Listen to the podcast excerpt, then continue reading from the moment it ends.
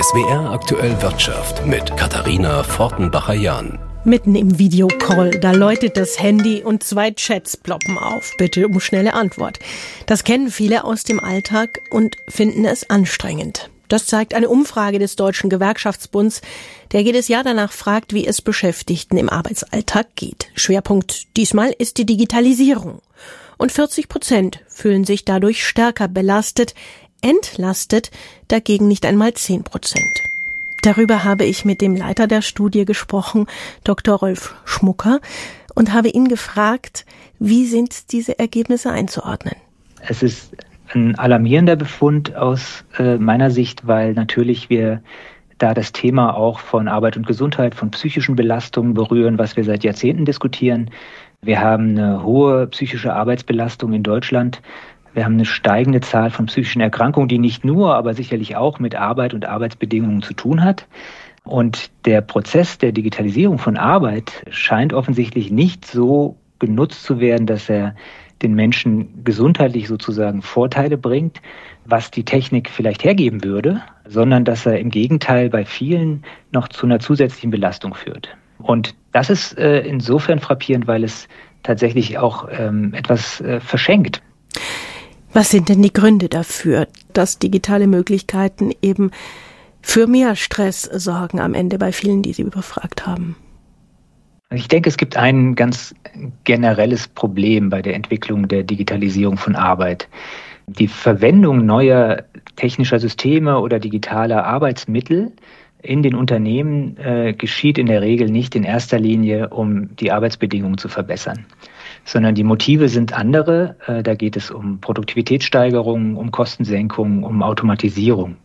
Ähm, das heißt, die, dieser Aspekt, was macht das eigentlich mit der Arbeit und was macht das mit der Belastung für die Beschäftigten, wird häufig gar nicht mitgedacht und wenn, steht er nicht an erster Stelle. Was am Ende ja aber auch wieder für eine höhere Produktivität sorgen könnte. Ja, das ist kein Widerspruch. Gute Arbeit äh, ist in der Regel auch produktiv. Also das sehe ich überhaupt nicht als Widerspruch. Wenn ich ein praktisches Beispiel mal nennen äh, darf. Videokonferenzen werden sehr häufig genutzt. Ähm, und Videokonferenzen sind ja an sich auch erstmal eine gute Möglichkeit, auch äh, erleichtern Kommunikation auf eine Art, machen es möglich, sich auch schnell und unkompliziert äh, mit anderen Menschen in Verbindung zu setzen. In unserer Befragung zeigt sich aber, dass der Einsatz der Videokonferenz häufig so stattgefunden hat, dass die Zahl der Besprechungen stark ansteigt, Besprechungen häufig auch eng getaktet aufeinander folgen, dass es zwischen den Besprechungen häufig keine Pause gibt. Und das ist, denke ich, ein ganz gutes Beispiel, was zeigt, wie eine an sich ja sehr, sehr vernünftige und innovative Technik am Ende dann kontraproduktiv ist für die Belastungssituation der Beschäftigten. Also das heißt, da verdichtet sich die Arbeit. Das ist ein Beispiel für eine Arbeitsverdichtung, genau, ähm, wo im Grunde genommen die Technik genutzt wird, um mehr Arbeit in einen gegebenen Zeitraum reinzupacken, was vorher nicht möglich war, weil man zwischen zwei Besprechungen noch den Ort wechseln musste. Wir haben aber auch den Aspekt, dass dadurch, dass digitale Technologien häufig eine ganz wichtige Rolle bei der Arbeitssteuerung auch einnehmen, die Technik häufig das Tempo vorgibt, in dem gearbeitet wird. Wir haben Themen wie Multitasking, die Informationsflut oder die Kommunikationsflut. Und wir haben aber auch einen Faktor, der teilweise als Techno-Stress beschrieben wird, wenn die Technik nicht funktioniert, auf die man so dringend angewiesen ist in der, in der Arbeit. Generell würde ich aber sagen, die Technik ist nicht das Problem, das möchte ich nochmal betonen. Die Technik könnte ein Teil der Lösung sein. Äh, problematisch ist die Art und Weise, wie sie eingesetzt wird, häufig. Wie könnte denn so eine Lösung aussehen, damit die Technik eben nicht für zusätzlichen Stress sorgt, sondern so eingesetzt wird, dass die Prozesse eben besser laufen, dass man gut arbeiten kann? Ich denke, die erste Voraussetzung wäre, dass das Bewusstsein auch auf Seiten der Arbeitgeber, dass der Einsatz neuer Technologien, die Veränderung auch äh, der Digitalisierung, dass das immer auch mit Veränderungen des Arbeitsprozesses und der Arbeit verbunden ist.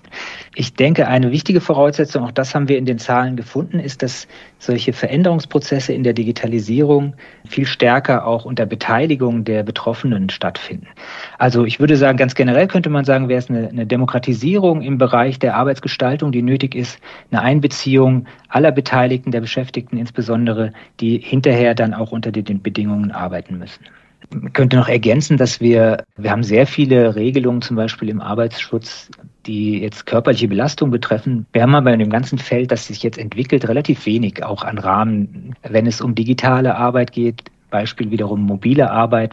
Was ist eigentlich nötig, um mobiles Arbeiten gesundheitsgerecht und familienfreundlich zu gestalten? Was sind die Rahmenbedingungen, die man dort braucht? Und da ist, glaube ich, auch die Politik gefordert, äh, einen Ordnungsrahmen, einen Rahmen zu setzen, der den Unternehmen dann ermöglicht, in diesem Rahmen sozusagen entsprechend auch der eigenen Bedingungen die Arbeit gesundheitsförderlich äh, zu gestalten. Rolf Schmucker leitet das Institut DGB Index Gute Arbeit. Der Bundestag hat das Freihandelsabkommen der EU mit Kanada CETA verabschiedet. Mit CETA fallen keine Zölle mehr an auf einen Großteil der zwischen der EU und Kanada gehandelten Waren. Seit gut fünf Jahren wird es vorläufig angewendet. Offiziell in Kraft treten kann es erst, wenn alle EU-Länder zugestimmt haben und mehrere haben das noch nicht, unter anderem Italien und Frankreich. Die Gründe dafür analysiert Holger Beckmann in seinem Kommentar. Das ist ja alles schön und gut und wahrscheinlich sogar richtig. An einem freieren Handel mit einem Land, das ohne jeden Zweifel zu den freieren und ziemlich demokratischen auf diesem Globus gehört, kann im Grunde genommen nichts falsch sein. Das CETA-Abkommen der Europäischen Union mit Kanada bringt zwei ökonomisch wichtige Blöcke, einen Staat auf dem nordamerikanischen Kontinent und einen Staatenbund auf dem europäischen näher zusammen.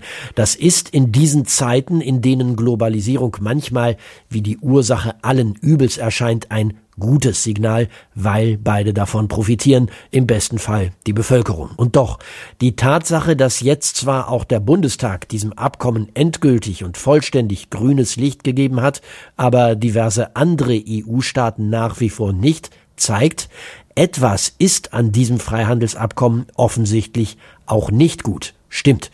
Schiedsgerichte außerhalb des in der EU und in Kanada eigentlichen Justizsystems sollen nämlich künftig darüber urteilen, ob ein Staat einem Unternehmen oder einem Konzern beim Investieren in die Quere kommt, beispielsweise durch Auflagen beim Umwelt- oder beim Klimaschutz. Greenpeace sagt, 360 kanadische Unternehmen könnten auf diese Weise Sonderklagerechte in Europa bekommen und Schadensersatz verlangen, wenn sie sich durch Vorschriften zu sehr gegängelt fühlen. Zwar ist da bei CETA jetzt noch einmal nachgearbeitet worden, damit das nicht passiert, aber im Zweifel entscheidet ein solches Schiedsgericht darüber. Das ist und bleibt ein Konstruktionsfehler. Freihandel ja, aber nicht um den Preis, dass am Ende Konzerne und Unternehmen bestimmen, was Recht ist und was nicht. Bei CETA nicht und bei anderen Handelsabkommen auch nicht. Der Kommentar von Holger Beckmann. Vielen Autofahrerinnen und Autofahrern fällt beim Vorbeifahren an Tankstellen oder beim Tanken gerade auf, es ist deutlich günstiger geworden, so günstig wie schon lange nicht mehr, und das bestätigen auch die Feststellungen des ADAC. Gilly Hensoldt aus unserer Wirtschaftsredaktion. Warum ist denn der Spritpreis jetzt nochmal so gesunken? Ja, das hat mehrere Gründe. Also zum einen ist da die aktuelle Konjunkturflaute in Europa und auch in China. Wenn die Wirtschaft, wenn die Unternehmen schwächeln, dann sinkt die Nachfrage nach Rohöl, auch nach Benzin und Diesel und dann geht auch der Preis runter. Zum anderen haben die hohen Spritpreise in den letzten Wochen dazu geführt, dass wir Autofahrer, Autofahrerinnen immer extrem geschaut haben, wo wir zumindest noch einigermaßen günstig tanken können. Und das hat den Wettbewerb unter den Tankstellen verschärft. Das heißt, die unterbieten sich gerade gegenseitig. Ganz generell kommen uns die Spritpreise zwar gerade sehr günstig vor, aber das liegt auch daran, dass sie in den vergangenen Monaten eben extrem überhöht waren und sich jetzt ganz allmählich auf einem normalen, normaleren Niveau einpendeln. Und wie könnte es jetzt weitergehen mit den Spritpreisen? Ja, das hängt davon ab, wie viel Rohöl auf den Markt kommt und wie stark es dann nachgefragt wird. Am Montag tritt die Ölförderbremse der OPEC in Kraft und es beginnt das von der EU beschlossene Ölembargo gegen Russland. Das heißt, von Montag an fließt kein Öl mehr über den Seeweg in die Europäische Union. Möglicherweise wird der Ölpreis dann anziehen, weil Öl eben knapper wird. Wie groß die Auswirkungen tatsächlich werden, das hängt aber natürlich auch an der Nachfrage. Das heißt, wenn die Konjunktur schwach ist, dann ist auch die Nachfrage gering und das drückt dann den Preis. Gili Hensoldt war das und damit gehen wir an die Börse in Frankfurt, wo sich die Stimmung etwas eingetrübt hat. Den ganzen Tag über sah es für den DAX eigentlich sehr gut aus, dann aber gab es schlechte Nachrichten aus den USA. Dort hatte der Softwareanbieter Salesforce überraschend trübe Geschäftsaussichten prognostiziert. Das ist deshalb nicht ganz unbedeutend, weil es einen Hinweis auf die Investitionsfreudigkeit der Unternehmen gibt. Nehmen die Geld in die Hand, um ihre IT zu verbessern, dann landet dieses Geld am Ende eben zum Teil auch bei Unternehmen wie Salesforce. Umgekehrt könnte die schlechte Stimmung dort bedeuten, so viel Geld wird es vielleicht offenbar doch nicht. Grund genug für Anleger, ihre gemachten Gewinne schnell einzustreichen. Die Aktien von Salesforce verlieren mehr als 10 Prozent und reißen die Technologiebranche mit, die heute eigentlich solide Kursgewinne verbuchen konnte. Aktien von Infineon oder auch SAP verlieren einen Teil der Tagesgewinne. Der DAX rutscht zunächst kräftig ab, kann sich aber dann bei 14.490 Punkten fangen, am Ende ein Plus von 0,7 Prozent. Geht das so weiter, winkt die neunte Woche mit Gewinnen in Folge. Zu den größten Verlierern des Tages gehören die Werte der Autohersteller, die in den Vortagen kräftig zulegen konnten. Auch hier werden Gewinne mitgenommen. Der Euro hält sich nahe der Marke von einem Dollar 05 und kann die Gewinne seit der Rede des US-Notenbankchefs Powell damit auch verteidigen. Samir Ibrahim, ARD Börsenstudio Frankfurt.